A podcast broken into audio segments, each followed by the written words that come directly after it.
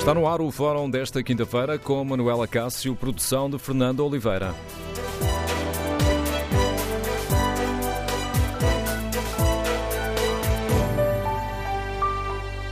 Bom dia. No Fórum TSF de hoje tomamos como ponto de partida a sondagem TSF Jornal Notícias sobre as eleições legislativas. Há quatro meses e uma semaninha de irmos de novo a votos, a sondagem mostra que o PS tem 18 pontos de vantagem sobre o PSD. Os social-democratas arriscam a pior votação de sempre numas eleições legislativas. O Bloco, a CDU e o CDS estabilizam, o PAN atinge os 3,6%, o que permite a formação do grupo parlamentar, o Aliança, com 1,5%, poderá eleger um deputado. Ora, partindo destes dados, no Fórum TSF queremos ouvir a sua opinião. O que é que esta sondagem nos diz sobre a situação política? Com que expectativa encara as próximas eleições? Número de telefone do Fórum 808-202-173. 808-202-173. Mas no Fórum de hoje queremos também ouvir a sua opinião, refletir sobre a abstenção que nas europeias atingiu os 69,27%. É certo que em legislativas as pessoas costumam votar mais, mesmo assim, em 2015 votaram apenas 55,86% dos eleitores. Ou seja, em 2015 votaram ainda menos pessoas uh, do que em 2011, onde tinham votado 58,07% dos inscritos. E o que é que, com o que é que poderemos contar nestas próximas eleições? Será que a abstenção vai aumentar ou teremos mais gente a ir votar? Queremos saber com que expectativa encara estas uh, eleições. O que é necessário fazer para combatermos a abstenção? A solução passa por uma mudança do sistema político, hum, aproximando os eleitores uh, dos, uh, dos eleitos, por medidas que facilitem a votação. Por vezes ouvimos falar no, na questão do voto à distância, na votação antecipada, no voto eletrónico. E fará sentido uh, refletirmos sobre a possibilidade de termos voto obrigatório? Ou o essencial passará pelo comportamento dos políticos, por uma mudança na forma de comunicar com os eleitores e de fazer as campanhas eleitorais? Queremos, no Fórum TSF, ouvir a sua opinião. Número de telefone para participar no debate 808-202-173. 808-202-173. Como sempre, pode também participar no debate online e escrever a sua opinião no Facebook da TSF, claro, e na página da TSF na internet. Aí, quando clicar no tema do fórum, pode também responder ao inquérito. A luta contra a abstenção deve ser uma prioridade? A resposta dos ouvintes é clara. 87% dos ouvintes que já responderam a este inquérito consideram que sim, deve ser uma prioridade. Antes de hum, irmos ao encontro dos nossos ouvintes e dos uh, comentadores que convidei para nos ajudarem aqui a olhar estes resultados, vamos com a ajuda da Judite Menezes e Souza olhar com mais atenção os dados desta sondagem TSF-JN. O PS aumenta a vantagem, são 18 pontos acima do PSD, que arrisca a pior votação de sempre em eleições legislativas, a julgar pela intenção de voto expressa nesta sondagem TSF-JN feita pela Pitagórica. Os social-democratas registram 22,5% e veem o PS afastar-se, reforçando a vantagem, agora com 40,4% de intenções de voto. Em relação ao mês passado, os socialistas sobem 3 pontos percentuais. O PSD desce no mesmo valor, em abril registava 25,6%. Nesta sondagem, Bloco de Esquerda, CDU e CDS apresentam intenções de voto em linha com o mês passado. Os bloquistas estão em terceiro lugar nas intenções de voto, com 8,2%, segue-se a CDU com 6,5% e o CDS desliza ligeiramente para os 6,1%. O PAN registra nova subida nas intenções de voto, dos 2,8% em abril para 3,6%, o que permite sonhar com um grupo parlamentar. E a Aliança está neste mês com 1,5% de intenções de voto, o que poderia implicar o regresso de Santana Lopes ao Parlamento depois da saída do PSD. Sem maioria absoluta nesta sondagem TSF-JN, o PS encontra várias possibilidades de entendimento à esquerda. Tanto o Bloco como a CDU podem servir de parceiros. Juntos, PSD, CDS e Aliança representam neste estudo cerca de 30% de intenções de voto. É consensual a todos os segmentos que António Costa ganharia as eleições legislativas caso esta estas se realizassem em breve, acima de 70% junto daqueles que dizem votar à esquerda e até 62% do eleitorado centro-direita refere essa hipótese. Apenas 17% dos eleitores PSD-CDS acreditam numa vitória de Rui Rio em outubro. E espreitados estes dados, vamos agora olhar eh, os números essenciais da ficha técnica deste estudo de opinião sobre as próximas legislativas. A sondagem foi realizada pela Pitagórica para a TSF e JN com o objetivo de avaliar a opinião dos portugueses sobre a intenção de voto nas legislativas. O trabalho de campo decorreu entre os dias 10 e 19 de maio. Foram recolhidas 605 entrevistas telefónicas, a que corresponde uma margem de erro máxima de mais ou menos 4,07% para o nível de confiança de 95,5%. A amostra foi recolhida de forma aleatória junto de eleitores portugueses recenseados e foi devidamente estratificada por género, idade e região. A taxa de resposta foi de 64,12% e a direção técnica do estudo é da responsabilidade de Rita Marques da Silva. A ficha técnica completa pode ser consultada online na entidade reguladora da comunicação social. Está lançado assim o debate no Fórum TSE, para o qual volto a convidar os nossos ouvintes. Iniciamos este debate com a análise do uh, Domingos André, diretor do Jornal Notícias.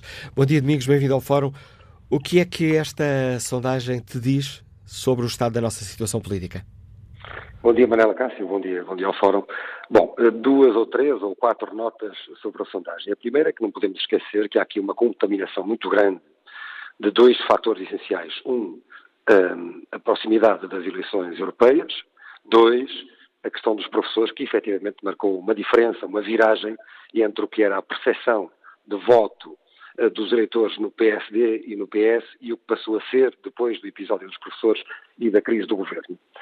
Uh, o segundo ponto que me parece uh, interessante é que nós temos que olhar para estas, para três, uh, três sondagens que nós fizemos, o JN e o TSF, a Pitagora que fez para nós, no, no, no último mês. Vamos em três sondagem, retratos. Oh, exatamente. A primeira sondagem que faz, que é especificamente sobre as europeias, dá essa tal proximidade, portanto, uma aproximação entre o PSD e o PS, antes ainda da crise do governo, da crise dos professores, a segunda sondagem que nós fazemos é sobre as legislativas, eh, também ainda antes da crise dos professores, que curiosamente dava uma votação maior ao PS, independentemente eh, das eleições europeias, o que queria dizer que os eleitores estavam a olhar para as, para as eleições europeias como um cartão amarelo a passar ao governo, Tivemos as eleições europeias com os resultados já depois da crise dos professores que, que, que, que, vimos, que verificamos, e temos agora esta sondagem que é contaminada por todos estes, estes fatores. Se olharmos para o que é a primeira sondagem para as legislativas que fizemos e esta sondagem para as legislativas, o que vemos é um crescimento uh, do, do PS, é um crescimento substancial. Se já estava distante, cresce muito mais. Uh, vemos também que o PSD se mantém mais ou menos ao mesmo nível da última sondagem para as legislativas, que coincide com a sondagem efetiva, verdadeira, que é uh, o voto, é? o, o, o, voto na, nas europeias.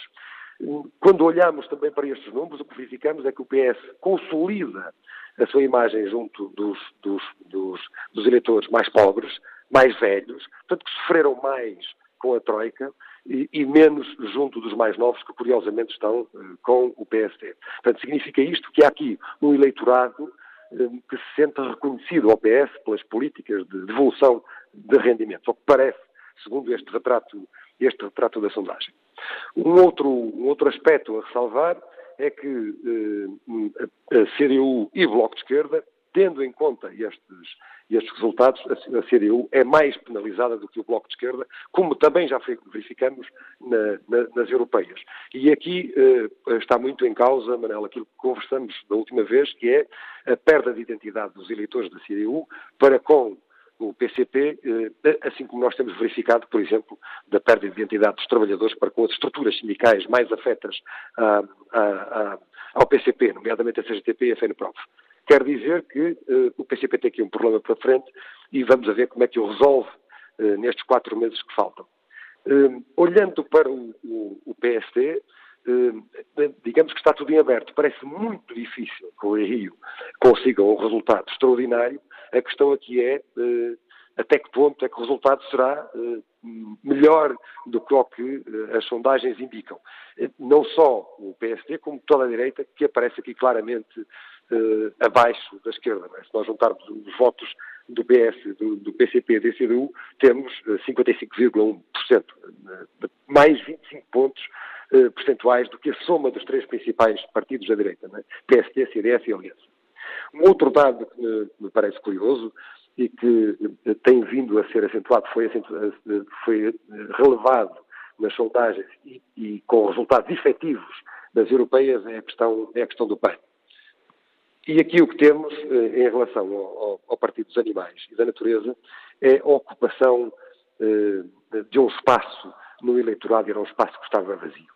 Temos uh, feito muitos retratos na, na, na, imprensa sobre, afinal, que partido é este, como temos vindo ao longo, ao longo da última semana, sobretudo depois dos resultados das europeias, que foram, apesar de tudo, surpreendentes. Ora, aqui o, o, que, o que, esta sondagem começa a indiciar é que o, o Partido Socialista pode não precisar, António Costa pode não precisar sequer do Bloco de Esquerda e da CDU para formar uma maioria estável eh, não é por acaso este piscar de olho que António Costa fez eh, logo a seguir à noite eleitoral ao Partido dos Animais e Natureza, eh, não deixando evidentemente de tentar acolher no seu regaço o, o Bloco de Esquerda e PCP.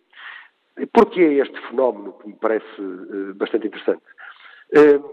Tem que ver com a ocupação de um espaço que estava por ocupar. Ou seja, numa leitura muito imediata, o que me parece é que o, Partido dos Animais da Natureza, que tem vindo paulatinamente uh, a mudar o seu foco para ser mais de natureza e menos de animais, até porque as, as, as, as declarações de André Silva, muitas vezes sobre os animais, como a última que fez, à lusa, são bastante polémicas, ocupando um espaço que não existe na, no, no, no espectro partidário português.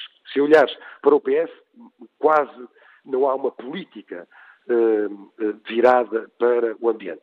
O PSD, enfim, uh, tirando o, o, o, saudoso Carlos, ah, estou a falhar o nome, que é deputado do PSD, foi, que foi eurodeputado e, e, e que teve, que teve um papel muito. Carlos Coelho, exatamente, Carlos Coelho, que teve um papel muito preponderante na, na, nas políticas de ambiente do PSD. Depois disso, praticamente não existe nenhuma figura do PSD destacável que se debruce sobre estes temas. O PCP resolveu a questão com os verdes, eh, mas enfim, eh, é o que é. É, apesar de tudo, uma voz que não tem tido a força que porventura poderia ter, até porque está sob direto ou indiretamente está sob o chapéu do PCP. Ehm, e o CDS não tem de todo uma política, uma política ambiental que seja, que seja clara. Claro que tudo isto é discutível e que todos os partidos irão dizer, não senhor, nós estamos muito preocupados com, com, o, PE, com, com o ambiente, e o PS vai dizer que tem um ministro do ambiente, e portanto que a preocupação é muito grande. O PSD também vai dizer que é precursor nas questões ambientais. Mas, na verdade, o que o PAN ocupa é aqui um espaço ehm, que estava deixado vago. E, portanto, isso pode explicar uma parte desta subida e, deste impacto que tem tido junto do, do eleitorado português. Portanto, o, o, que temos, no fundo, é a capacidade, olhando para os quatro meses que faltam para as, para as eleições legislativas, é até que ponto é que o PS vai subir mais ou, pelo contrário, vai começar a descer, até que ponto é que Rui Rio eh, vai conseguir eh, eh, impor ideias claras sobre aquilo que ele pretende para o país. Ele começou por, por de algum modo, dizê-lo na noite da derrota eleitoral para as europeias, dizendo que era preciso, entre muitas outras coisas, mudar a forma de fazer campanha e, fazer pactos de regime, e aqui estendendo claramente a mão ao PS, ou, querendo, ou, ou mostrando disponível para, para discutir com o PS pactos de regime em áreas essenciais do país, mas vamos ver como é que o Rui Rio consegue uh, efetivamente marcar a, sua, marcar a agenda e dizer ao eleitorado que tem ideias concretas para o país, ideias que sejam alternativas às ideias de poder sobre, do PS, sobretudo e deixando para trás aquilo que, uh, que é o fantasma, o elefante que ainda existe no PSD, que é uh, o facto de ter pertencido a um governo que, uh, que lidou com a troca e, portanto, que foi um, profundamente austero para com os portugueses. Portanto, é preciso uh, ver como é que o Rio vai fazer isso, se vai conseguir finalmente lidar com esse elefante que existe na sala e que não tem conseguido lidar e perceber também como é que a esquerda, nomeadamente CDU e Bloco, e Bloco de Esquerda, se vão posicionar em relação ao Partido Socialista agora que já não precisam uns dos outros. Uh, está a ouvir, estava a lembrar-me há pouco, quando uh, a Judite Nise Souza nos estava aqui a resumir a sondagem, um outro dado que mostra as dificuldades que o Rio poderá ter. Só 17% do eleitorado tradicional do PS e do CDS é que acredita que o Rio pode chegar lá. Não, e o mais curioso, se olharem para os números, é que há aqui também um efeito territorial muito grande. Que não deixa de ser curioso isso, que é o facto de, uh, efetivamente, o Rio tem uma aceitação uh, 20 e tal pontos percentuais a norte. Quase 30, não é? Quando, no Grande Porto, 29,5. No Grande Porto, exatamente, quando uh, uh, na, na, Grande Lisboa se fica pelos, pelos 10%. Também diz, diz muito da forma como, como, sobretudo no PST, se olha para o Rio. Era o que falávamos no outro dia, Manuel Cássio. Ou seja, que há aqui uma, uma elite do PST que contamina depois os, os, militantes e simpatizantes do PST, mas há aqui uma elite que não aceita Rui Rio um, e, e, que não aceita por variedíssimas razões, provavelmente pelo, pelo estilo truculento, por, por, por entender que ele não será o melhor líder uh, para guiar o partido nesta fase, nesta fase depois do, do governo da Troika. Tanto é assim que uh, perfilam-se uma quantidade de candidatos que ultrapassam a mão cheia de candidatos, de protocandidatos eh, ao pós-legislativas, depois de se perceber que resultado é que o Rio tem ou não. Mas, efetivamente, o Rio tem, tem, tem aqui uma dificuldade de penetração eh, no eleitorado. Não tem, não tem que ver apenas com o PSD, tem, sobretudo, eh, uma dificuldade de fazer passar mensagens claras, que nós não temos percebido quais são. Ora, esse é o grande desafio que o Rio vai ter agora e perceber de que forma é que ele o vai fazer perceber também como é que ele, nestes tempos difíceis que se, que se aproximam, nos quatro meses, eh, vai eh, conseguir congregar o partido em torno de uma ideia e de um objetivo. E essa, se quer saber, é a maior dificuldade ainda. Depois, passar a limpar de vez a imagem que lhe ficou colada, ou a percepção que lhe ficou colada, que sendo ele um homem de contas eh, rigorosas, ficou-lhe de repente colada a percepção de algum oportunismo político sendo ou não sendo verdade, mas de algum oportunismo político com o que aconteceu no episódio dos professores e da crise do governo. E de uma, já quase em passo de corrida, Domingos de Andrade, a luta contra a abstenção deve ser uma prioridade? De 2011 para 2015 a abstenção subiu. Não, a luta, se, se, eh, se, os partidos, se os políticos não, não conseguirem perceber que essa tem que ser a prioridade e já nesta campanha eleitoral eh, nós começamos a ficar com um problema, um déficit, um problema de déficit democrático muito sério. E aqui não vale a pena culpar apenas os portugueses. É evidente que, em primeiro lugar, há aqui uma atitude de cidadania que os portugueses parecem não estarem a cumprir, permitindo que os outros decidam por eles. Ora, um voto conta, todos os votos contam, o homem um voto. Eh, mas é, é, importante aqui que, os, que, que, que, o espectro partidário perceba, que os partidos, que os dirigentes percebam que a forma como fizeram, a campanha de casos como foi feita, é como foram feitas estas, estas europeias, uh, inclusive do apelo ao voto, de, de, contra o voto fútil, se bem, se bem, se bem te lembras das declarações de Paulo Rangel, que acabou depois por pedir desculpa por essa, por essa tirada menos feliz. Mas se os partidos não perceberem que, efetivamente, os portugueses precisam de ideias claras, eh, que é preciso arriscar em fazer uma campanha que lhes chega ao coração e não uma campanha de, de, de canetas e brindes. Embora isso também seja relevante, porque eh, criticamos todos o facto dos, do, de, de, de, andarem as campanhas na rua. Ora, as campanhas na rua eh, são eh, absolutamente fundamentais. A questão é que só existem campanhas na rua quando chegamos ao, ao período eleitoral porque eh, é importante para os eleitores perceberem esta proximidade entre os eleitores e os, e, o, e os eleitos. Eh, sucede que isso nunca acontece, ou seja, acontece durante a campanha eleitoral e durante o resto do período todo é aquilo é, é a conversa de café, ou seja, eh, ah, eles só vêm ter connosco quando precisam do nosso voto.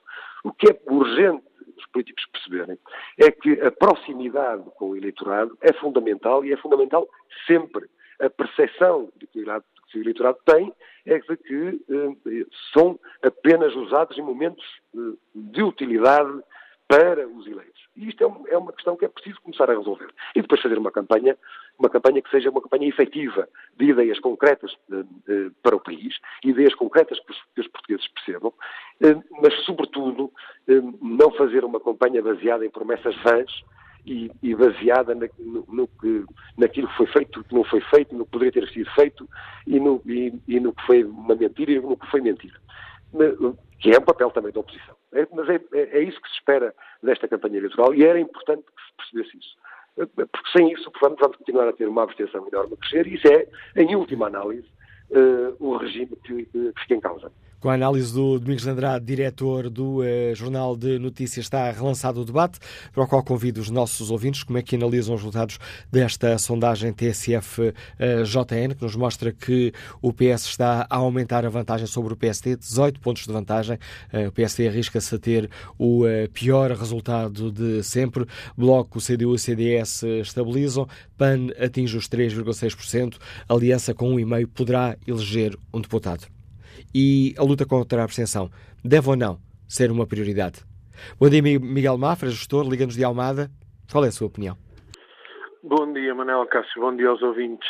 Um, na sequência do que disse o Dr. Domingos de Andrade, um, ideias claras e proximidade ao eleitorado. Foi aquilo que, entre outros, mas principalmente o PSD, não, não teve nesta, nesta campanha. Eh, eu já tinha dito durante a campanha que o Bloco de Esquerda uh, tem efetivamente uma linguagem um tipo de comunicação que é próxima do, do eleitorado, das pessoas uh, comuns. E, e isso nota-se também na televisão e na rádio. Há uma uniformidade no discurso dos, das diversas pessoas do Bloco de Esquerda, seja da coordenadora, seja do, dos outros intervenientes, Mortágua, Marisa Martins, etc há uma uniformidade e há uma, uma, uma, clareza na forma como se exprimem e explicam as coisas às pessoas. O PSD, eu percebo às vezes, Dr. Rui Rio, Dr. Rangel, têm uma linguagem demasiado técnica e as pessoas que o estão a ouvir não percebem o que eles estão a dizer. Falar só de, de PIB e de déficit externo e de etc, etc, linguagem técnica para o público em geral não funciona. E por isso é que também as pessoas se cansam das campanhas eleitorais, porque a mensagem não, não passa. O CDS teve uma dispersão muito grande de, de, de, temáticas, não teve um foco, como ontem dizia o Dr. Lopes Xavier também, eu concordo, não teve um foco de três ou quatro uh, assuntos estratégicos para, para dirimir durante a, a campanha. Uh, e o, o, PS, como, como se espera, e está, está previsto, vai ter agora, durante estes quatro meses, o lançamento estratégico de algumas medidas eleitorais, como seja negociações com os professores, acordos com, com os, os, os, os motoristas e as outras classes, eh, enfim, juristas, funcionários públicos, etc. Já ontem ouvi, em relação à Apifarma, eh, que o governo já está a prometer pagamentos, enfim, para reduzir, digamos assim, a dívida que, que tem a indústria farmacêutica. Portanto, agora o PS vai seguir, obviamente, o seu caminho. Não, não acredito que chegue à maioria absoluta, mas como já disse o Sr. Eh, Dr. Domingos Andrade, mesmo que não fique com a maioria absoluta, fica com um leque muitíssimo maior de opções para poder governar sozinho e ir fazendo acordos, porque o Dr. António Costa é exímio nisso. Só uma nota final. Também já disse isto antes, durante a campanha e até antes da campanha. O Dr. Rio é uma pessoa séria e honesta, mas ele tem que unir, o Dr. Domingos Andrade também referiu isso de alguma forma, ele tem que unir o partido e as fações que, que não estão com ele, porque são fações que têm muito peso dentro do, do, do PSD e o Dr. Rui Rio tem que ser um pouco mais humilde, talvez, e, e, e baixar à terra e, e unir a, a, as pessoas do partido que, que, não estão com ele. Reparem que no, no, no discurso que fez depois das eleições, praticamente as únicas pessoas que estavam na primeira fila são as pessoas da direção dele, nada mais. Obrigado, Miguel Mafra, pela sua participação no Fórum eh, TSF. Bom dia, Ricardo Rodrigues, é diretor comercial, está em Oeiras. Qual é a sua opinião? Bom dia. Uh, para começar, até pela, pelo que disse agora o último ouvinte, bom dia a todos, a todos os ouvintes e, ao Manuel Acácio. Uh, para começar a dizer que não estavam presentes muitos militantes do PSD, nem dirigentes, porque era no Porto. O doutor Rui Rio, nesse sentido, penso que deveria largar um pouco as raízes nesse sentido. A capital é em Lisboa. Por muito que custa muita gente, a capital do país é Lisboa. Isto não é uma crítica, é um constatado um facto. As pessoas não vão se deslocar na noite das eleições de Lisboa ao Porto para estar presentes no discurso do líder do partido. Uh, relativamente à abstenção, a abstenção é uma vergonha. A abstenção, se nós percebermos e fizermos contas, apenas 23% e tal das pessoas que votam elegeram os eurodeputados. Porque se a participação foi de 30 e, e poucos por cento, no fundo, uh, 32 ou 31, mas temos que retirar os brancos e os nulos. Foram pessoas que deslocaram a votar e não quiseram votar em nenhum dos 17, das 17 propostas. Está-me a ouvir, não está? Estamos a ouvi-lo. Sim, sim. Portanto, a abstenção é uma vergonha. Não tem nada a ver com a campanha. Ao contrário do que disse o Dr. Rui Rio e que disseram os outros, uh, os, bem, os outros fugiram todos, quer dizer, a conversa era perfeitamente normal. É perfeitamente normal termos uma abstenção a rondar os 70%. É perfeitamente normal, é uma vergonha. E a vergonha adveio principalmente, não tem nada a ver com a maneira como se faz a campanha, das canetas, das meias canetas, isso é tudo tretas. Isso é de quem não sabe fazer campanhas, de quem não conhece o país, ou então quem quer inventar desculpas. Tem a ver, sim, com círculos nominais, tem a ver, sim, com regionalização, e sim, aproximar as pessoas, os políticos das pessoas a isto. É círculos nominais, é regionalização. Agora, é claro que os diretórios dos grandes partidos e dos os pequenos ainda têm menos interesse, têm medo de perder deputados. E os diretórios dos grandes partidos perderiam a capacidade de fazer as listas dos deputados à Assembleia da República. Esse é que é o grande problema. E o outro grande problema que agraça na sociedade portuguesa é a corrupção. É corrupção todos os dias, todos os dias. É abrir o telejornal, é ouvir a TSF, é ler um jornal. Todos os dias temos casos de corrupção. Todos os dias. Isto arrebenta com qualquer democracia. Obrigado, Ricardo Rodrigues, pela participação que, teve aqui no Fórum TSF. Bom dia, professor António Costa Pinto. Obrigado pela, também por ter aceitado o convite para participar neste debate. Professor, o que é que os dados essenciais desta, desta sondagem TSF-JN uh, eh, lhe dizem sobre o estado da nossa situação política? Eu acho várias coisas. Primeiro lugar, que parece consolidar a ideia de que o PS será o partido maioritário, salvo, evidentemente, contaminações constitucionais que não estamos a ver agora. Mas eu acho que vale a pena sair um pouco da espuma imediata deste conjunto de eleições europeias para o seguinte.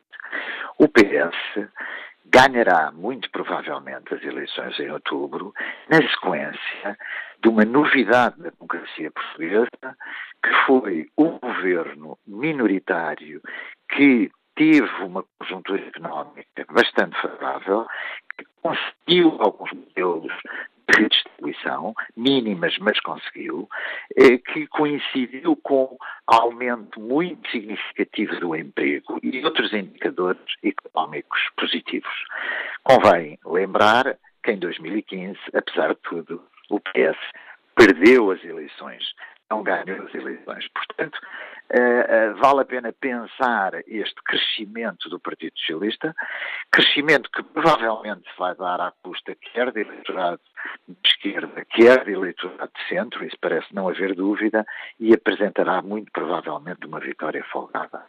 O segundo ponto é que, muito provavelmente, essa vitória folgada do Partido Socialista lhe vai aumentar as possibilidades de acordos eleitorais ou outros modelos a discutir, inclusivamente até, mas eu seria muito prudente com uh, o PAN, com mas é um partido pequeno, relativamente complexo.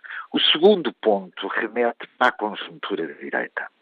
A conjuntura da direita não é eventualmente muito favorável, mas isso já aconteceu muitas vezes. Uh, o Partido Social Democrata atravessou uma enorme crise de liderança classe a nossa sucessão, neste caso de, de Passos Coelho, e independentemente de fatores conjunturais, isto é que vale a pena perguntar, provavelmente nós teremos no Parlamento, com voto concentrado, teremos provavelmente a entrada no Parlamento de um, dois deputados de pequenos partidos de eleições europeias não tiveram, evidentemente, qualquer hipótese, mas ainda têm uma margem de manobra para entrar no Parlamento. E ao contrário do que se pode pensar, isto é muito importante. Ou seja, partidos à direita que foram automaticamente desprezados, porque andaram na orla do uh, eh, 1,8% ou 1,6%, com o voto concentrado, podem, como aconteceu com o PAN, aliás, entrar no Parlamento e a partir daí uh, de plataformas de desenvolvimento maiores. Portanto, eu diria que a interrogação nas eleições legislativas de outubro está, e, e estudo também aponta para aí, estará fundamentalmente, a incerteza estará fundamentalmente à direita. Gostava de salientar também o ponto da abstenção.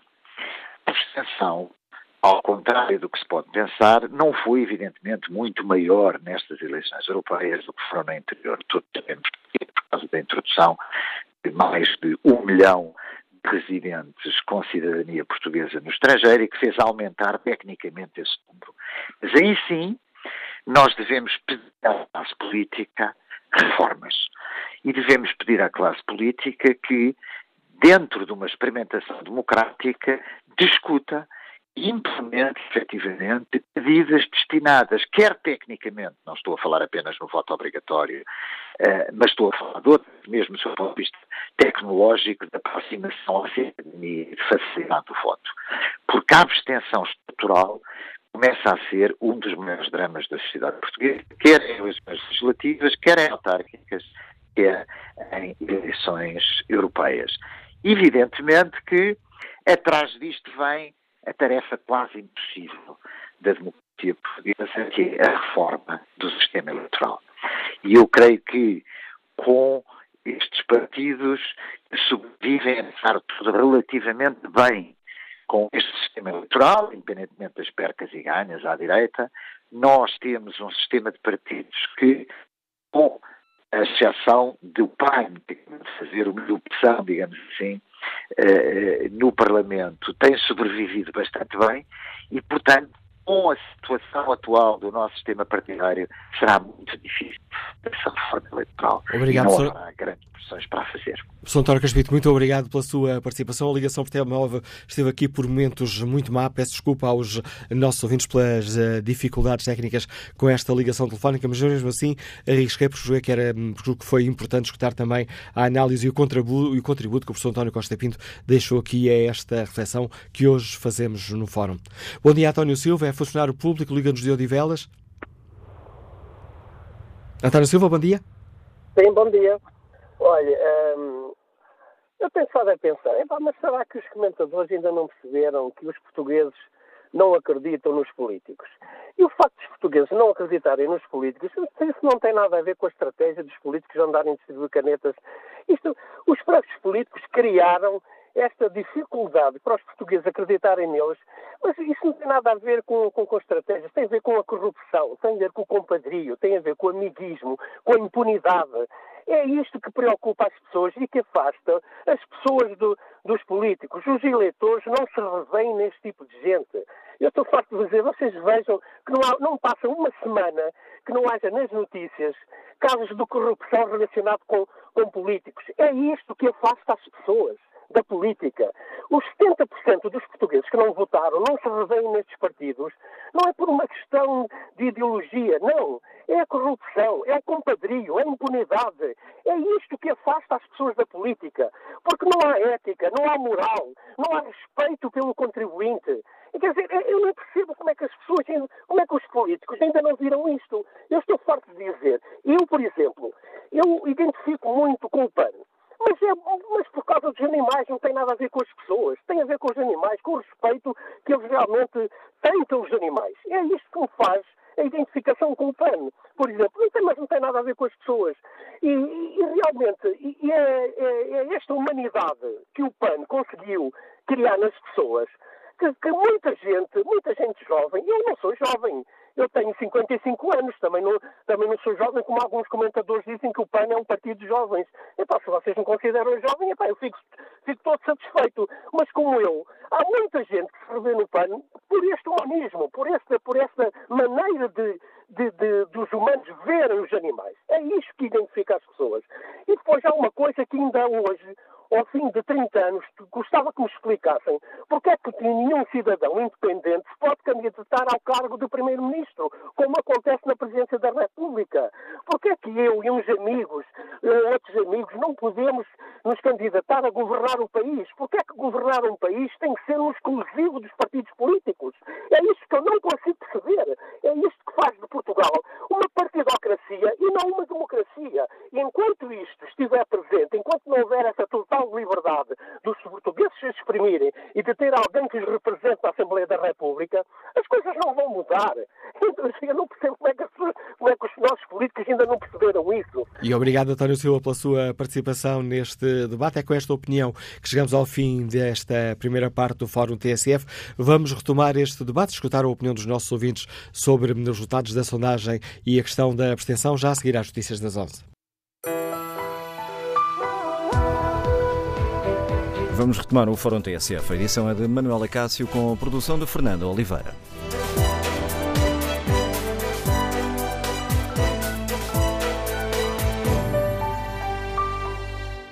No Fórum TSF de hoje analisamos os dados da sondagem feita pela Pitagórica para a TSF e para o JN, que mostram que o Partido Socialista está a aumentar a vantagem sobre o PSD, 18 pontos percentuais, arriscando-se o PSD nas legislativas a ter uh, a pior votação de sempre. Bloco, CDU e CDS estabiliza, o PAN atinge os 3,6%, o que lhe pode permitir formar um grupo parlamentar, o Aliança com 1,5%, um, um resultado que poderia garantir ou poderá garantir a eleição de um deputado. Mas falem destes dados. Uh, perguntamos também aos nossos ouvintes se a luta contra a abstenção uh, deve ser uma prioridade, o que é necessário fazer para que mais portugueses vão votar. Na página da TSF na internet. Perguntamos precisamente se a luta contra a abstenção, no inquérito que fazemos na página do Fórum, perguntamos se a luta contra a abstenção deve ser uma prioridade. 87% dos ouvintes responde que sim. Vamos agora escutar o contributo uh, do nosso ouvinte José Gomes, delegado hospitalar que nos liga do Porto. Bom dia. Uh, bom dia, Manuela Cássio, bom dia a todo o Fórum. Uh, pois, de facto, é bastante preocupante a, abstenção que existe, que é cada vez maior, mas eu creio que é, é bastante preocupante também a forma como uh, em Portugal se continua a fazer política, a forma como em Portugal uh, se pagam cada vez mais impostos, uh, sem que esses impostos de facto funcionem e resolvam as, as situações.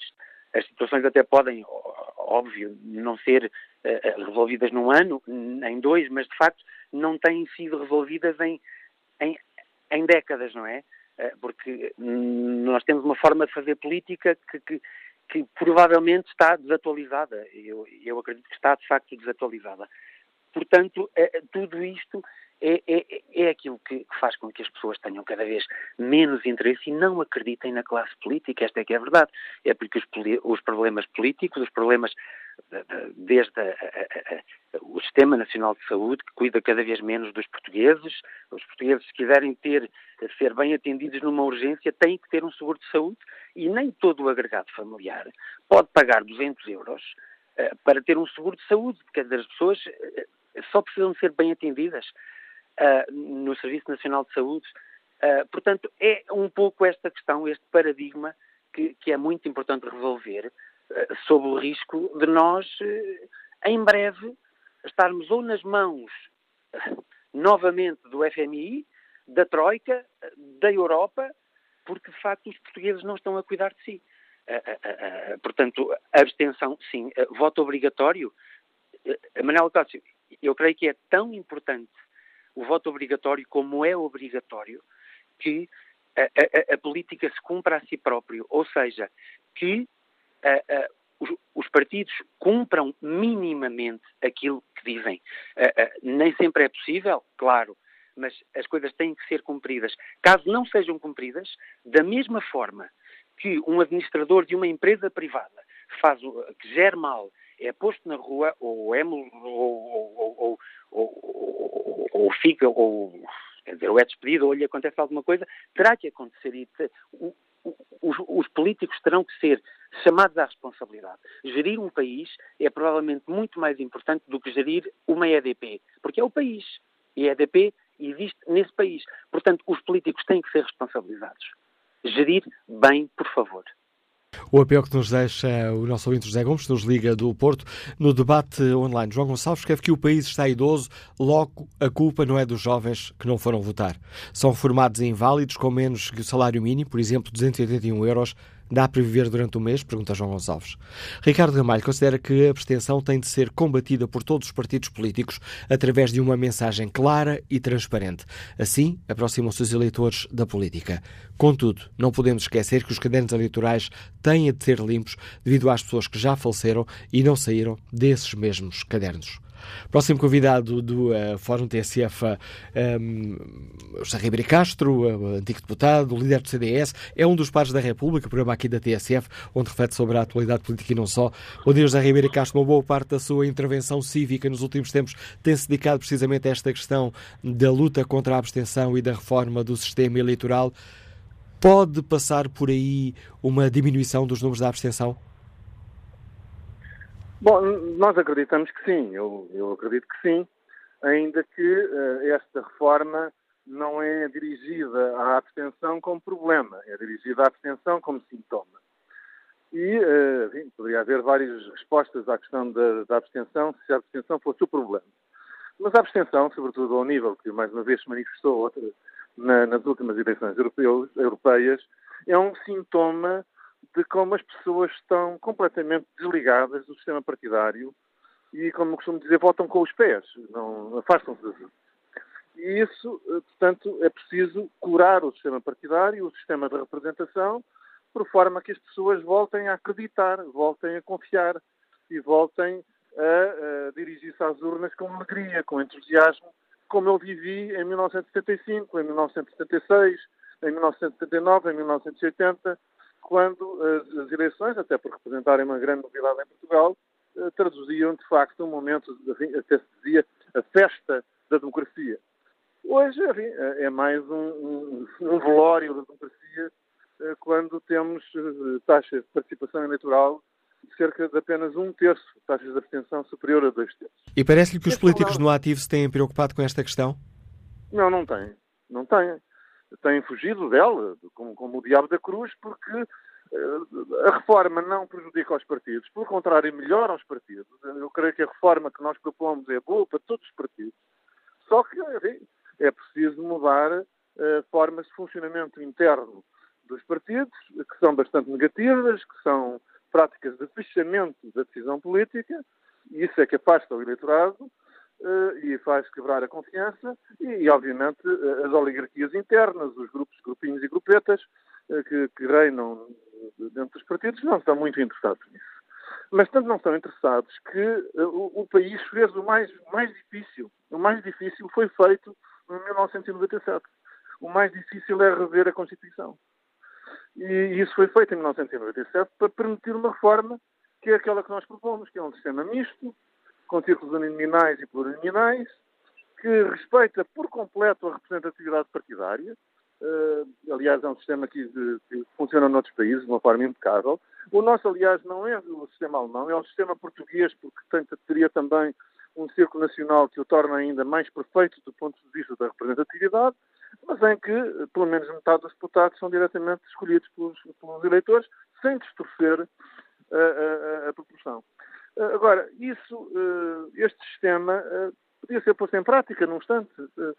Parece uma grande ruptura, não é? É uma evolução do sistema, é uma evolução natural do nosso sistema atual proporcional e, e creio que levaria a, a que os partidos, a que os eleitores de diferentes partidos, ou até sem partido, se reencontrassem com a democracia porque teriam uma forma de votar porque manteriam um poder de escrutínio, que essa é que é, o, essa é, que é a questão, é o eleitorado manter um poder de escrutínio muito apertado sobre o grau de desempenho, uh, se são cumpridos ou não cumpridos os compromissos que, são apresentados, porque é que não são cumpridos, o que é que evoluiu. Esse acompanhamento de proximidade entre o eleitor e o seu eleito é que é, é fundamental para restaurar a confiança que está a faltar à nossa democracia.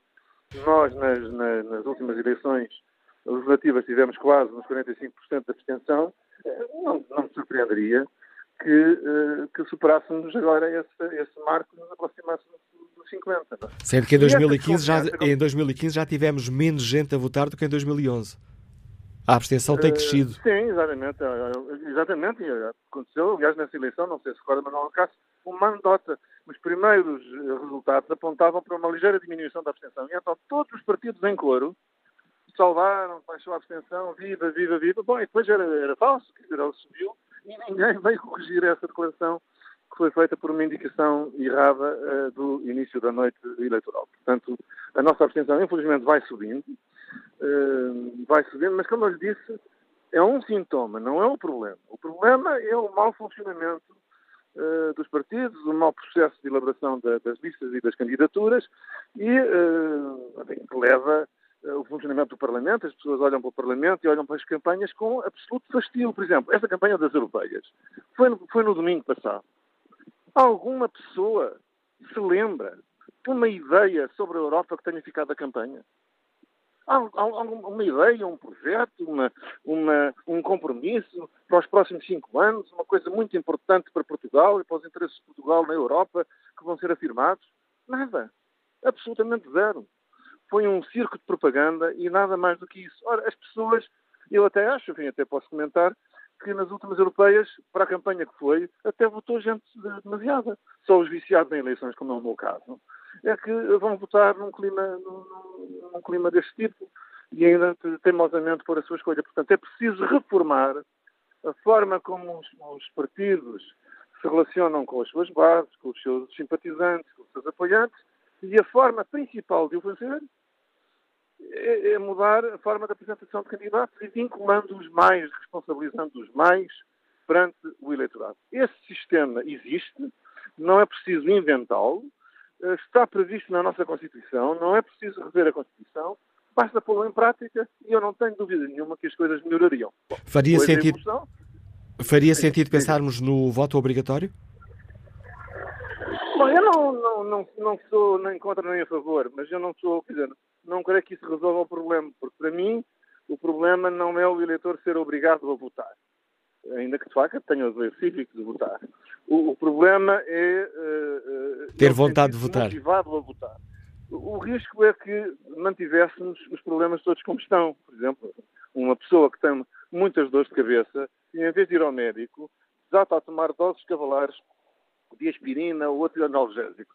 E afinal tinha um tumor maligno e acaba por morrer disso porque não foi tratado. Portanto, eh, há aqui uma doença da nossa democracia que é revelada por esse nível espontâneo de, de abstenção e nós temos a correr à doença eh, que é a representatividade, a qualidade da nossa democracia, eh, os, os, os eleitores sentirem-se mais identificados com aqueles que estão na Assembleia da República, os eleitos para a Assembleia da República terem eles individualmente mais poder, mais capacidade de afirmação e não serem apenas um joguete, muitas vezes, nas mãos dos diretórios partidários e, portanto, porque assim é que são representantes e têm que ser representantes do eleitorado e não representantes dos chefes dos partidos.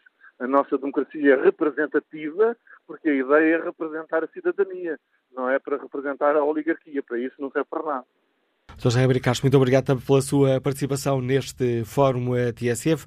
A análise aqui ao problema da abstenção com a proposta concreta de uma mudança do sistema eleitoral. Ora, neste Fórum juntamos aqui dois, eh, digamos assim, dois, quase dois temas. Um vai ao encontro do outro, resultado da sondagem uh, da Pitagórica feita para a TSF e para o Jornal Notícias e um, ehm, juntar estes resultados em que perguntamos aos nossos ouvintes o que é que eles nos dizem sobre a situação política. Refletimos aqui também sobre o problema da abstenção. Convido agora para este debate o empresário Jorge Pereira, que nos liga de Fátima. Bom dia. Bom dia.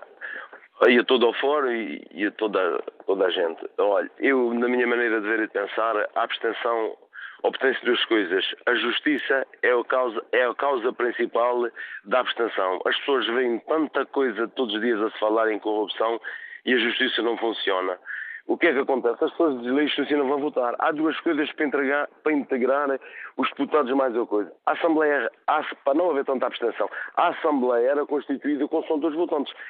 Nós temos uma média de 40 mil votos para deputado. Só foi um terço da Assembleia, na ter constituída por 230 deputados com 3 milhões de votantes, era constituída por 75. Então faz com isso. Talvez os deputados se interessassem mais pelas pessoas que votam, porque os, os deputados, e quando têm campanhas, vêm à, à, procura do povo e batem nas costas e tudo bem, e depois, a partir daí, eles são formados, que eles nem a salvação dão às pessoas que votam neles. Isso é um ponto fundamental. Ou então o voto obrigatório. Eu, na minha maneira de ver e pensar, eu apelava porque fosse, o voto fosse obrigatório. Toda a gente tem de votar. Toda a gente tem que ir votar.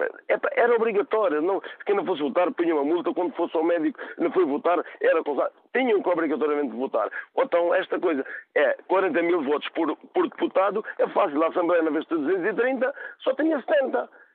Só votou um terço. E era assim que era constituído. E talvez a abstenção se prolongasse. Eu falo aqui com muitas pessoas e as pessoas dizem eu ir votar. Então, é falando apanhada, é isto, é aquilo. Eles não são, eles não são, não são, não são julgados, não são nada, vamos votar para quem? Para a corrupção. E é verdade. As pessoas estão fartas. Eu, estava a falar com um amigo e me estava a dizer, epá, dos devedores que devem à banca, são 99 mil milhões, nós pedimos, a, pedimos a, a, ao FMI 75 mil milhões, nenhum português que não se sente ainda ficamos a pagar mais 25 mil milhões. Isto é que é vergonhoso. O que é que eu acho? O Sr. António Costa vai se ganhar, não é com meio, quase maioria, vai ganhar com maioria. E o que é que nós vamos, vamos, vamos correr e estamos aqui o país mais corrupto da Europa. E a gente onde se viu mais quatro elementos detidos. Pertence a que partido? Mas as pessoas não se importam. Epá, é isto, é, que é vergonhoso. E as pessoas não vão votar derivado da justiça.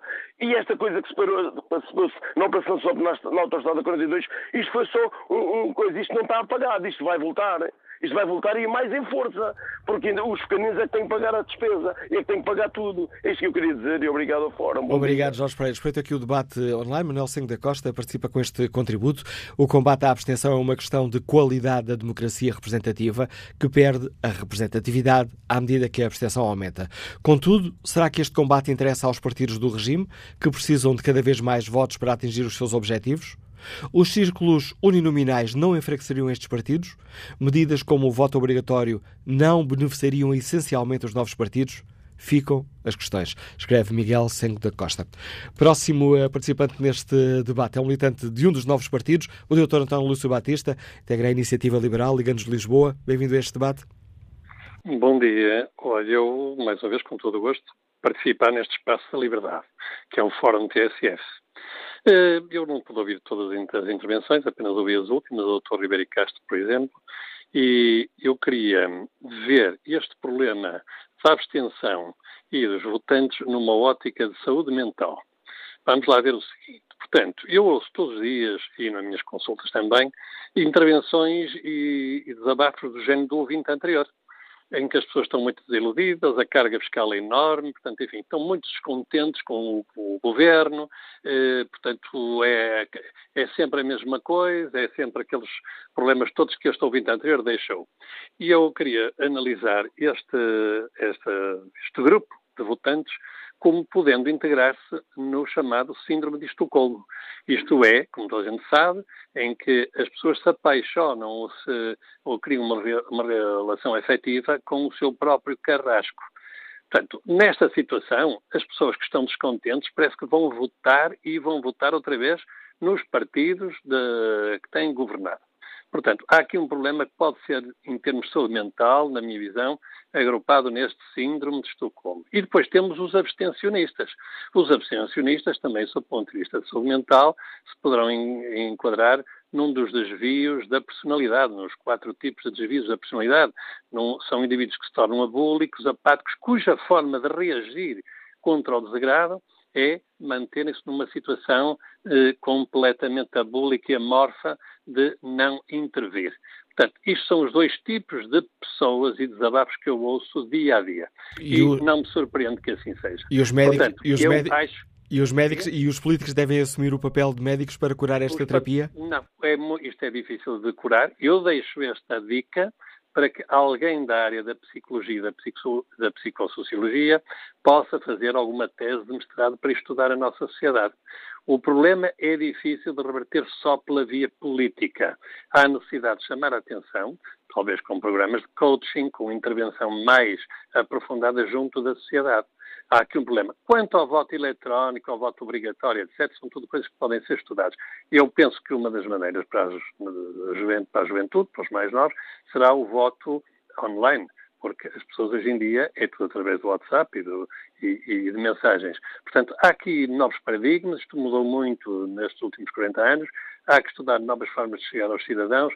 Portanto, espaços de liberdade, falar a verdade às pessoas, transmitir mensagens concretas, coisas que realmente interferem com a vida das pessoas, mas é preciso analisar, sobre o ponto de vista de saúde mental, a nossa sociedade.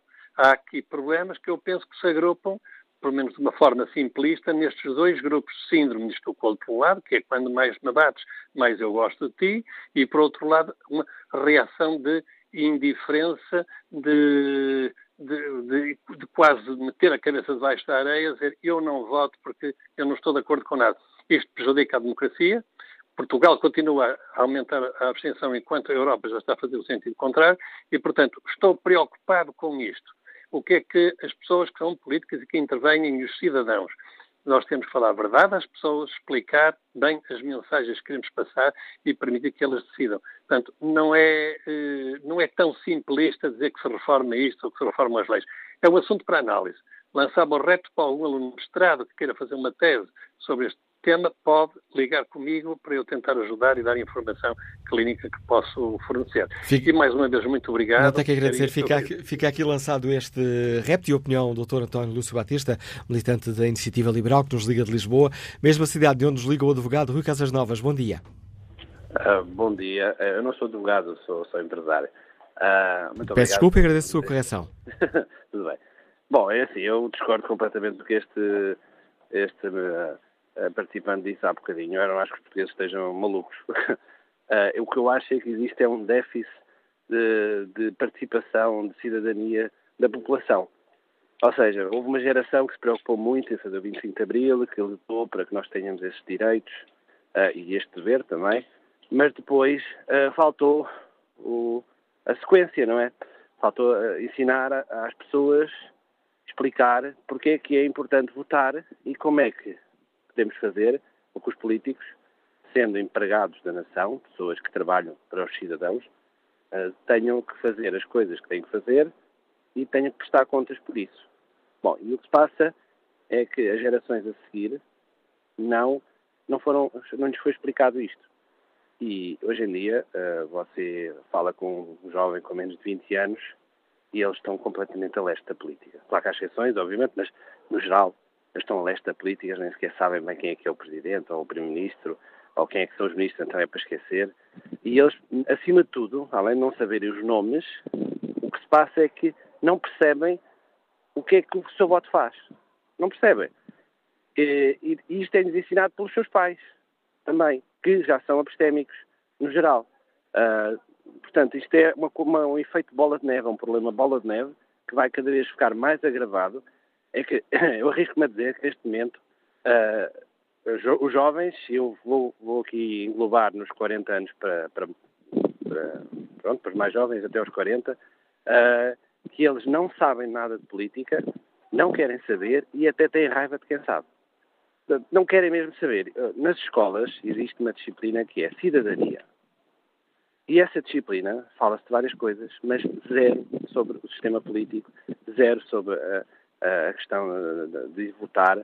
E, e, portanto, os políticos não estão a olhar para esta situação. Mas, acima de tudo, em vez de nós estarmos aqui sempre a falar mal dos políticos, eles são assim, são assado, os políticos queriam ficar dentro.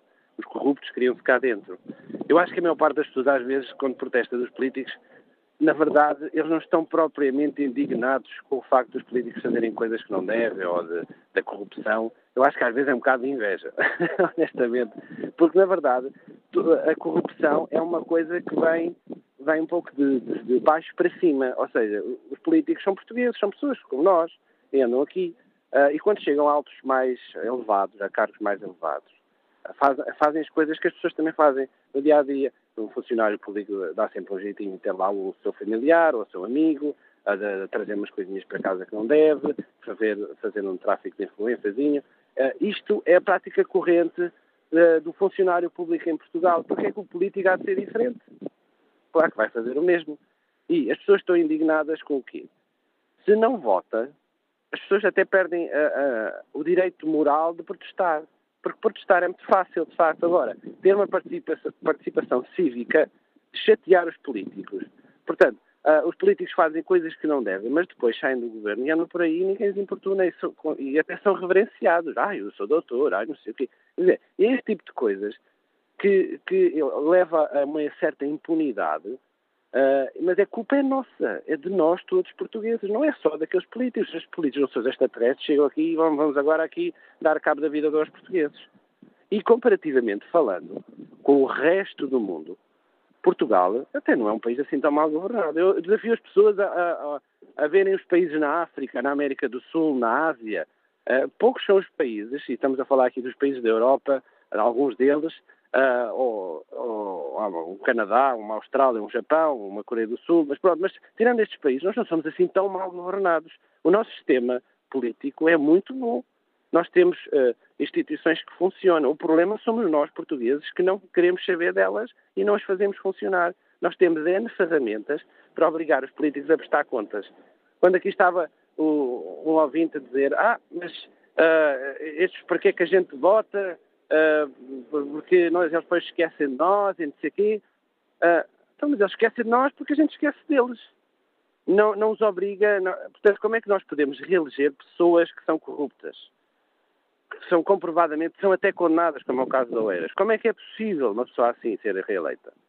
Isto era impossível. Como é que é possível banqueiros que deram desfalques milionários no país andarem por aí como se nada fosse? Este senhor, se entrasse no meu estabelecimento, eu, eu não lhe servia nada. Mas eu não sou a maioria, as pessoas já, sou doutor, está aqui, está aqui. E, e, e, a coisa, o crime é compensado sempre da, da maneira social. Portanto, as pessoas não perdem nunca a patente social que têm. Uh, e isto leva a um desinteresse da população. Obrigado, Ricardo Novas, pela participação no fórum. Testemunho deste empresário que nos liga de Lisboa. Bom dia, João Alves, jurista, está também em Lisboa. Qual é a sua opinião? Bom dia, Manuel Cássio e, e ao restante fórum. Obrigado pela oportunidade.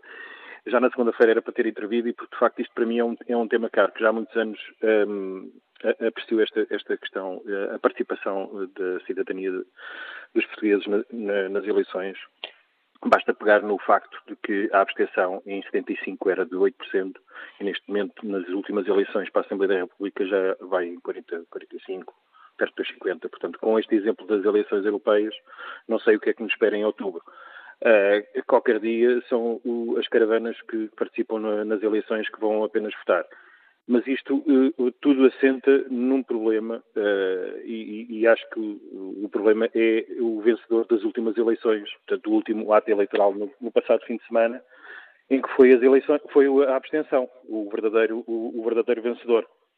E tudo assenta numa questão não só de, de degradação do sistema político, mas sobretudo por uma falta de representatividade.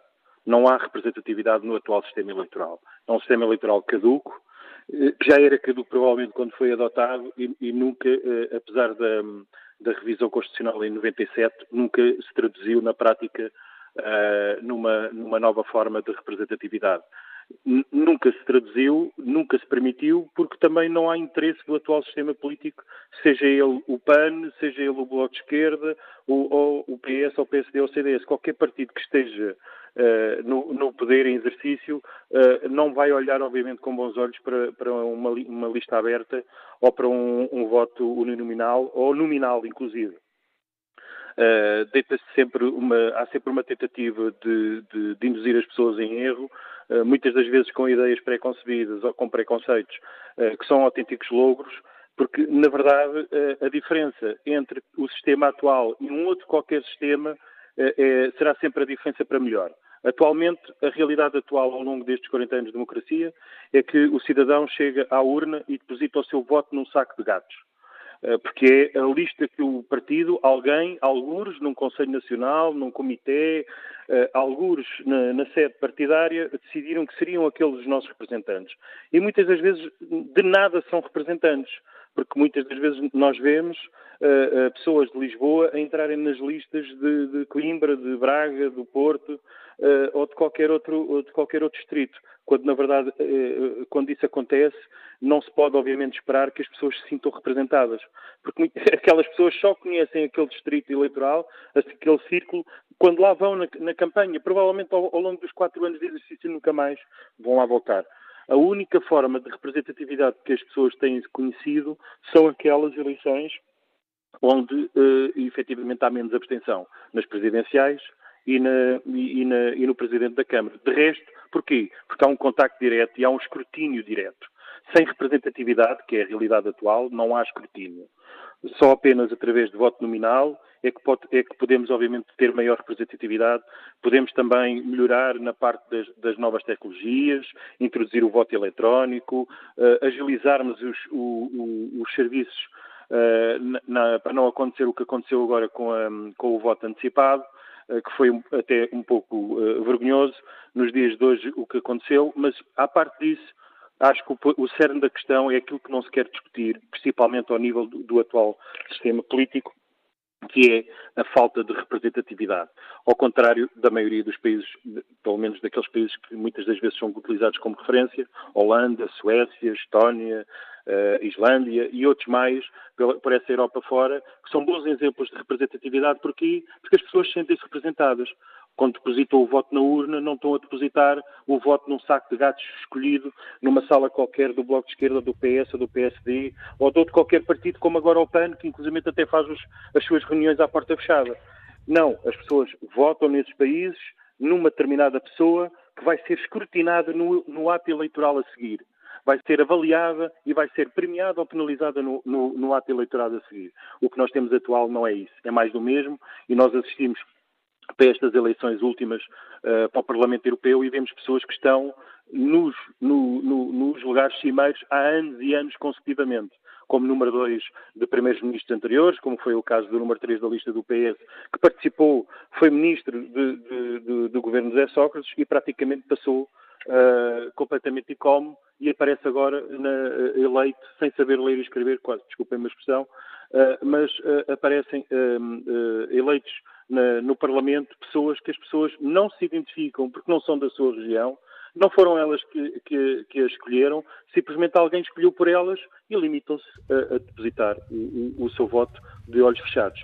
Portanto, a pensar, a reformar, a mãe das reformas deste país, pode haver várias reformas, mas a mãe da reforma, a mãe das reformas deste país é mudar o sistema eleitoral. A proposta de, e a opinião de João Alves, jurista que nos liga de Lisboa. No debate online, Rui Nunes eh, escreve que a abstenção é o exército industrial de reserva das futuras formações políticas e eleitorais de extrema-direita. Se o problema da abstenção for ignorado, não haverá desculpas no momento em que o tsunami radical inundar as urnas eleitorais da democracia. Quanto ao inquérito que está na página da TSF Internet, a luta contra a abstenção deve ser uma prioridade. 85% dos ouvintes considera que sim. Mas agora ao encontro de João Vargas, estudante, Liga-nos de Coimbra. Bom dia. Bom dia. Bem, na minha opinião, é necessário, temos de olhar aqui para, para a situação em que estamos. Bem, uh, isto, portanto, depois de, de, anos de austeridade, foram muito duros. Uh, a crise foi ultrapassada, não com, não com a continuação da austeridade, mas pelo contrário, com, com aumento de rendimentos e com crescimento económico. E, de facto, temos uma coisa muito positiva nestes últimos anos, que é, que é uma recuperação de otimismo e de confiança uh, no nosso país. Agora, neste momento, acho que temos de continuar a ter um, um crescimento sensato, um, um, sustentável, contas equilibradas e, e, a governação tem de ser prudente, uh, para não darmos passos maiores que, que, as pernas, para não corrermos o risco de voltarmos a, a um passado de cortes. Uh, portanto, penso que, com perspectiva da, uh, às próximas uh, legislativas as pessoas estão, estão satisfeitas com, com, o que tem sido feito e que vão manter a confiança no António Costa e Mário Centeno. Em contraste, à, à, direita subsiste a memória do, do, último governo e dos sacrifícios que impôs. E, e se, se Rui Rio assumiu que o PS devia voltar ao centro e, e convenceu os portugueses que o, o PSD seria uma alternativa credível, um, bem, acho que falhou nesse propósito, desde a posição contrária à medida dos espaços sociais, à posição irresponsável no tempo de contagem do, da carreira dos professores e culminando numa, numa campanha para as europeias negativa, muito agressiva e também do tipo de campanha que não, que não ajuda a, a combater a abstenção. Uh, o PSD neste momento é um, é um partido inconsistente. Uh, por um lado tem um, tem um discurso de mudança, assumido pelo, pelo Rio Rio quando chegou, por outro, Passos Coelho aparece na, na campanha das europeias. Concluo é que, de facto, o PSD não seguiu em frente. Quanto à abstenção, a abstenção é necessariamente preocupante. Acho, francamente, que, que, que é certo, certo que ela vai ser menor em outubro. As legislativas tradicionalmente são mais participadas das coisas europeias. a maioria das pessoas tem mais claro que, o que está em jogo, há mais consciência na, na, na importância da escolha, a participação será maior. Acho que já nestas eleições foram, aliás, já antes, já, já antes com o voto antecipado, mas agora já com, com, a, já com a experiência piloto da, da, em Évora do voto eletrónico, uh, passa também um bocadinho por aí. Isso é, acho que é essencial para, para combatermos a abstenção.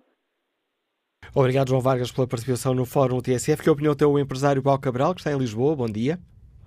Bom dia, Manela Cássio, no Fórum. Uh, eu não vou alargar muito porque os dois anteriores participantes, ou seja, os três anteriores participantes, já focaram aquilo que eu queria uh, dizer, que é tão claro como isto.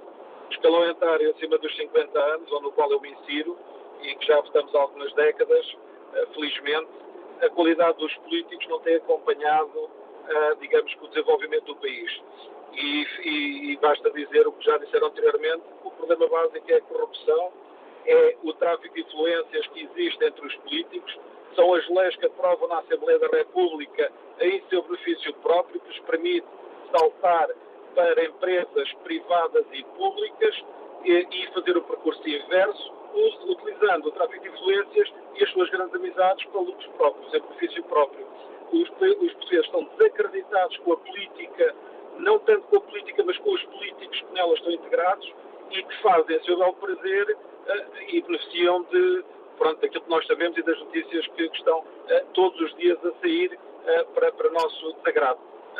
Primeiros ministros, pois devemos ser o primeiro ou o único país da Europa que tem um primeiro-ministro que já foi preso, que já está depois em liberdade, mas não está julgado, cada um faz o seu julgamento próprio e com isto os banqueiros também gozam da influência dos políticos e estão também, pronto, há todo um descrédito que faz com que as pessoas tenham uma reação negativa e, como tal, eu acho que deviam refletir muito bem os políticos sobre aquilo que se passou nestas eleições, porque é de facto muito, muito grave.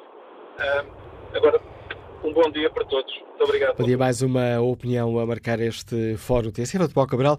Como é que o taxista Carlos Luís, que nos escuta em Ilha, olha para a situação política do país e para este, para este problema da abstenção? Bom dia. Bom dia, Carlos Luís. Não há aqui um problema na comunicação. Retomaremos este contacto um pouco mais à frente, se isso nos uh, for possível. Bom dia, Agostinho Magalhães, empresário, está no Porto. Muito bom dia, Sr. Manela Cássio, por esta oportunidade que me deu. E, antes de mais, quero tanto, dar um, um, grande respeito para até para o, o anterior, Primeiro-Ministro, por aquilo que fez e não fez, se é que fez ou, ou o quê. E também o nosso Primeiro-Ministro, pela toda a sua postura que teve ao longo de, desta entrada. Se calhar não foi a mais correta, mas pronto, acho que o país está bem entregue, porque temos a pessoa mais à altura para zelar pelos interesses dos nossos, dos nossos cidadãos. Mas há aqui uma coisa que porquê, o porquê deste, deste mal-estar, o porquê de, da nossa comunidade não acreditar nos nossos políticos. Porque isto, é, isto não deixa de ser sempre uma política para as, uma política para, para, para, as famílias, para os amigos, sempre aquela, aquela coisa, não é? Vamos ver mesmo este descontentamento que se passou há dias aí nas autostradas, o que é isto? O que é isto? Isto são pessoas a andar para aí com as bandeiras na mão, quando foi essa coisa para as eleições, para, para, para, para o Costa, ou seja, para quem for, depois tem que tem que se arranjar lá de lugares para aquelas pessoas. Depois vem para aqui tem que se arranjar maneira de meter para aí pessoa, não é? Que não, é, que não é o caso. Se calhar não é preciso, não é? Há outras formas eletrónicas para resolver essa situação. Portanto, isto é um pequeno exemplo. E há uma outra coisa que é, é o seguinte: é, é, aqui em Portugal Aqui em Portugal isto julgo que deve estar muito entregue, está muito pouca gente, gente, gente engenheiro informático ligado aí à política, são as pessoas que põem as máquinas, que põem as empresas a trabalhar, que põem os sistemas a trabalhar, a funcionar. Não. Se calhar está mais gente a mais que estão lá dos lados das leis, de parte advogado e assim, porque, porque o que se passa é corruptos, é corrupção, é mais corrupção, e depois há ali aquele todo sistema Aquele que fez as asneiras aqui há uns anos atrás, agora está ali, aqueles manifestantes tudo a entrar outra vez, para quê? Isto só tem sentido, sei lá, defender, não sei, olha, não sei o que diga. Portanto, é uma vergonha o que se passa com o nosso país, digo uma coisa, um país pequeno, isto podia ser uma estrela daqui da Europa, percebe? Que funcionava e não funciona, não funciona, e nunca mais funciona, não funciona porque isto não muda. Enquanto não entregar, fizer uma mudança um pouco, sei lá, 50%, não pode ser também muito, mas gente mais jovem, com boas ideias, vão ter para. Não, isto é sempre dos mesmos, é sempre dos mesmos, eles quanto mais metem a mão, mais a isto a pessoas parece que vai ter bate. Ninguém, porque somos um povo calado, um povo que anda para aqui tudo a correr, que ninguém está para chatear tão pouco, percebe? ninguém quer ficar marcado, percebe?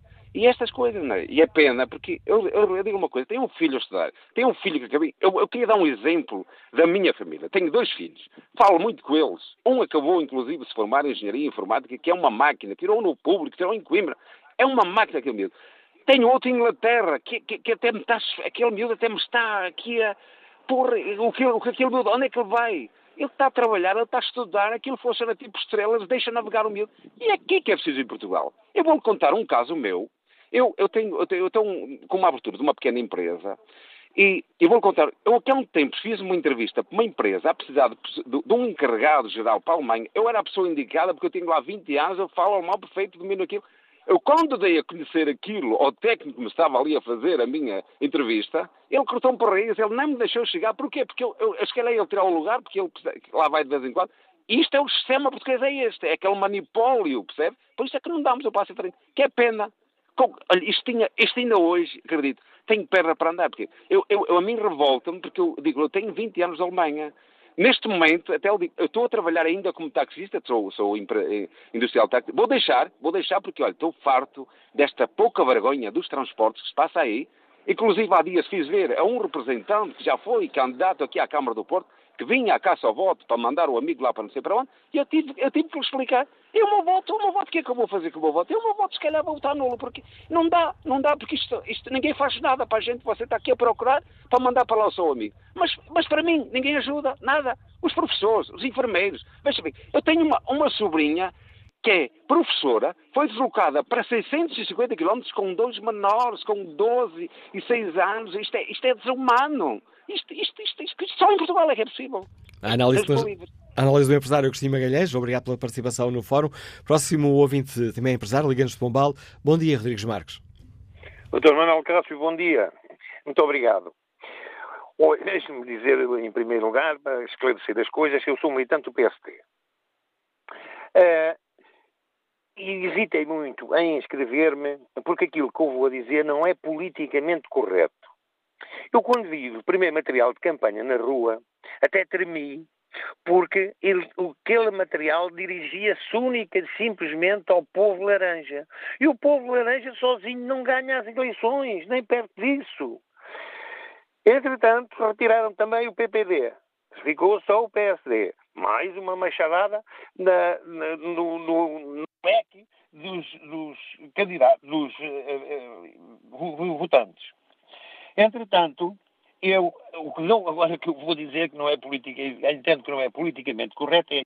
O doutor Silvio Marques, que foi o, o presidente da, da, da, Distrital de Leiria durante muito tempo, e foi deputado, aliás, toda a gente o conhece pelo nome, ele pedia-nos que nós, quando estivéssemos a fazer a barba, ou as senhoras a fazer a maquiagem de manhã, falássemos com o espelho e que assumíssemos que nesse dia íamos convencer três pessoas e votar no PSD. Uma é que correspondia à seta preta, que é a abstenção. A outra correspondia à, peça, à, à seta vermelha, que era o povo da esquerda. Sendo é, certo que os da direita, os laranjas, o povo laranja, que iria votar. Mas mesmo assim ficava nas preocupações. Agora, fizeram a, a campanha desta maneira, eu votei no PSD, obviamente, mas de qualquer das maneiras, muito triste, muito triste, porque eh, à partida ficámos logo com um braço a menos, ficámos logo decepados. E olha, não desejo muita boa sorte ao Dr. Rui Rio, mas de, de, por este caminho não vamos dar. Obrigado, Ricardo Rodrigues. Vamos agora ao encontro de Jorge Humberto, gestor, nos liga de Mursa. Bom dia. Bom dia, Manuela Cássio. Bom dia ao Fórum. Manuela Cássio, em relação à questão do tema hoje do Fórum, uh, na, naquela. Aquilo, aquilo que me dá a, a, perceber, e há aqui um, há aqui um culpado que tem, que tem que ser, para além daquilo que é o nosso sistema político, ou os políticos, com muitos comentadores, uh, digamos, do senso comum, de pertenceram ao fórum, falaram, mas há aqui uma grande responsabilização, uma grande responsabilização dos órgãos de comunicação social. E eu vou dizer porquê, Manuel Cássio. É, é, é confrangedor nós vermos uh, em todos os canais de televisão, e estamos a falar em órgãos com abrangência nacional, em que nós temos, se for preciso, durante a semana, sete ou oito programas sobre futebol e não temos, ou muito poucos programas sobre política, ou sobre uh, prestações políticas dos nossos, dos nossos eleitos da Assembleia da República. E quando acontece, o que nós temos, Manuela Cássio, é todos, a maioria dos comentadores políticos desses órgãos de comunicação social estão afetos a uma família política, PS, PSD. E nós, para percebermos isto, temos que perceber isto. O que faz com que as pessoas não tenham a motivação para ir votar é porque dizem que isto é, é sempre a mesma coisa. São sempre os mesmos. É sempre igual. Ou seja, não se dá a oportunidade às pessoas, àquelas que nós estamos a olhar para o fórum com participação, mas há muita gente que nem sabia que no dia 25 ia haver eleições. Aliás, nós tivemos essa, essa confirmação que próprios eh, elementos que andavam nas campanhas eleitorais com os candidatos não sabiam o nome do candidato com quem andavam a bandeira a apoiar. Portanto, há uma desinformação e aqui eu compro também, em muita medida, a questão da comunicação social. A, a comunicação social não quer informar. E é com esta crítica do Jorge Gilberto que eu peço desculpa por eh, cortar a palavra que chegamos ao fim deste Fórum TSF. Só ultrapassei em quase dois minutos o tempo que me estava destinado. Roubo mais uns segundinhos já agora para espreitar aqui o inquérito. 85% dos ouvintes eh, que responderam ao inquérito está em tsf.pt consideram que a luta contra a abstenção deve ser uma prioridade.